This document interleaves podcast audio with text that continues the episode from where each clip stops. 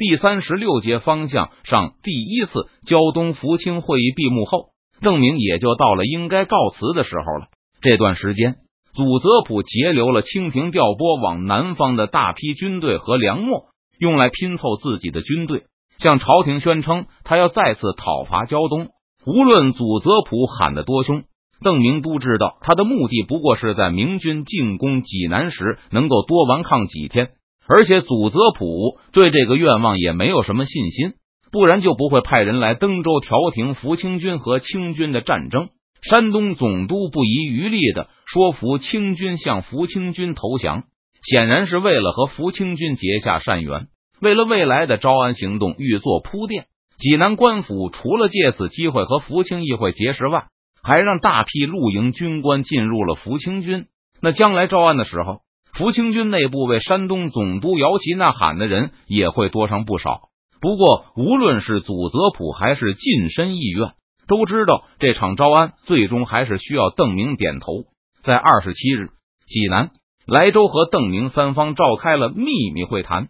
短期内，我不会派大军踏上胶东的土地，不会从胶东发起进攻。邓明并没有给“短期大军”这些词汇做出定义，而是表示这些问题都需要在随后的谈判中解决。不过，这个保证对祖泽普来说很重要，只有邓明做出这个保证，胶东近身里面的鹰派知道了不可能得到援助，才会放弃铤而走险的进攻计划，满足于和大家一起接受清廷的招安。不过，山东总督应该保证胶东的自治。邓明接着说道：“前面的话是为了告诫胶东的鹰派，而这一条则是为了压制济南官府的野心，保证全力维持胶东的现状。我很想把所有具体问题都和山东总督确定下来，但这恐怕不是一朝一夕能办到的。此外，邓明还表示，他自己不该成为谈判的主体，他更愿意扮演一个见证人的角色。不过，我知道有一个人拥有非常良好的信誉。”如果能由他来招安福清军，那协议一定能够得到充分的执行。济南派来的全权代表认真的看着邓明，保国公请讲。长江角邓总理大臣邓明不假思索的把周培公的名字提了出来。周培公现在身兼五省布政使的官衔，乃是驰名全国的邓明问题专家。无论邓明的大军多么气焰嚣张，只要周培公一到，就能迅速弥补损失。消除影响。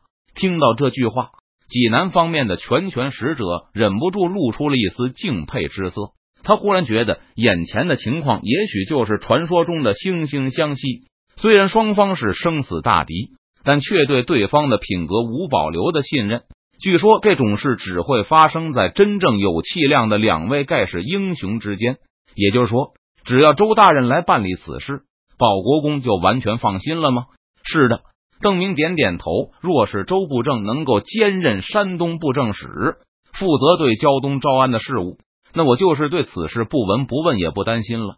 即使福清军表现出了明显的被招安的愿望，而祖泽普的愿望也是同样强烈，这依然无法保证招安就能获得成功，因为双方会互相怀疑。招安以后发生反复无常的事情也是正常现象，再加上邓明的影响。这种招安很可能会变成两败俱伤，结果就是一堆人头和乌纱帽落地。祖泽普为了拼凑他的讨伐部队，阻止了不少清兵南下。如果杰叔的大捷得不到承认的话，杰叔肯定会把祖泽普在背后的小动作宣扬出来，为自己的战败开脱。假如清廷依旧打算保住杰叔的话，祖泽普就要承担淮阳失利的全部责任。虽然中间隔了上千里。但谁让他是看门狗，而杰叔是表少爷呢？因此，祖泽普不但要保证招安的顺利进行，而且还整天祈祷两江的官员不要落井下石，希望朝廷为了保住面子而对杰叔的战败装聋作哑。虽然北京不可能听信康亲王战败的谣言，但这也要谣言平息下去才行，不然所谓三人成虎，朝廷还是可能受到蒙蔽的。没想到邓明也当面提起了此事，而且还点破了济南的最大担忧。过去的一年多，山东总督没少痛骂两江、湖广还有浙江那边的总督、巡抚，斥责他们辜负君恩，罪该万死。要是这些督府也听信谣言，都出来指责山东总督截留兵力是淮阳清军小错的原因，不知道总督大人又打算如何自处？怎么自处？这根本就是无解。祖泽普不可能公开反驳，更不敢说康亲王或者辅政大臣鄂必龙才是罪魁祸首。我听说周部正使和东南督府们的关系都非常好。郑明微笑着又补充了一句：“在这次山东的浩劫中，最悲惨的就是崖山周围的老百姓，他们遭到官兵和土匪的反复洗劫，大批人死于过往的官兵和征粮的义军手中。虽然于期念着乡情。”但一起造反的同盟军杀了不开眼、不肯出粮的老百姓，他不可能为了几个百姓就和江湖上的同道翻脸。而清军不但夺去了百姓的一切，还把幸存者全部轰入崖山的山区，只为了加速消耗义军的粮食。现在外地的露营跟着康亲王离开了，而本地留下来的清军，只要没有顽抗到底，没被福清军消灭。就摇身一变，也变成了福清军。最差的也是拿了遣散费回乡种地。于七和好汉们加入了福清议会。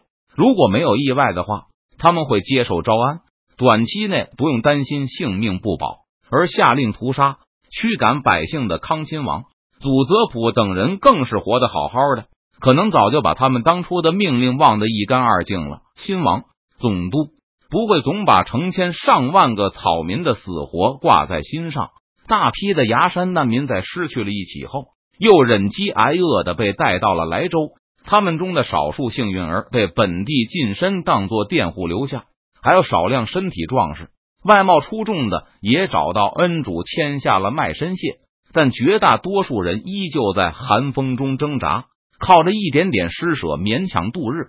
福清议院通过了，在近海区开展军屯后，因为需要这些劳动力去近海区工作，难民获得的口粮稍微多了一些。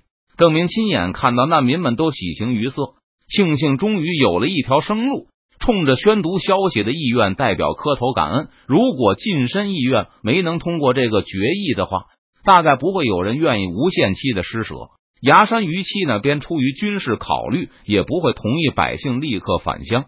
强壮的男丁或许能熬过这个冬天，沦为乞丐，直到战争威胁完全解除后，才会允许返乡。数万拖家带口的难民眼中又流露出一丝希望。这些农民身不由己，被迫来到了完全陌生的异乡，除了身上褴褛的衣物，一无所有。在近海区开展军屯的决议，让这些难民有机会靠劳动养活妻儿老小。不至于全家冻饿而死。仅仅是听到这个消息，就让民们发出了喜悦的欢呼。他们不得不为了这个机会，在未来的生活中忍受残酷的剥削和压榨。福清议院已经宣布了近海区土地和海洋的国有政策，这让海岸附近的地主无法趁机圈地，所以不会有招募佃户的能力。而国有政策对这些难民来说，当然也有效。所以难民们没有机会获得自己的土地，将来加入军屯也不会轻易放他们还乡。你们的土地变成了战场，义军用你们的麦苗喂马，还吃掉了你们的耕牛。然后是清军来了，他们把你们从自己的家里赶出来，烧毁你们的房子，逼着你们拖儿带女、跌跌撞撞的跑向崖山。邓明下令卫士们把这些难民聚拢起来，给他们发表演讲。没有东西吃的时候。你们儿女首先被吃掉了，好不容易崖山解除包围了，你们又被带到这个完全陌生的地方。以后清军要是来了，会屠杀你们。在福清灭明军的治下，也许能好一些，可是你们还是没有机会得到自己的土地。虽然距离家乡不算太远，可是你们大概一辈子也回不去了，因为军屯需要许许多多劳动力。听着邓明的演讲，沉默的人群纷纷把头垂下。因为遭受过太多苦难而变得麻木的脸上，又出现了凄苦和忧愁。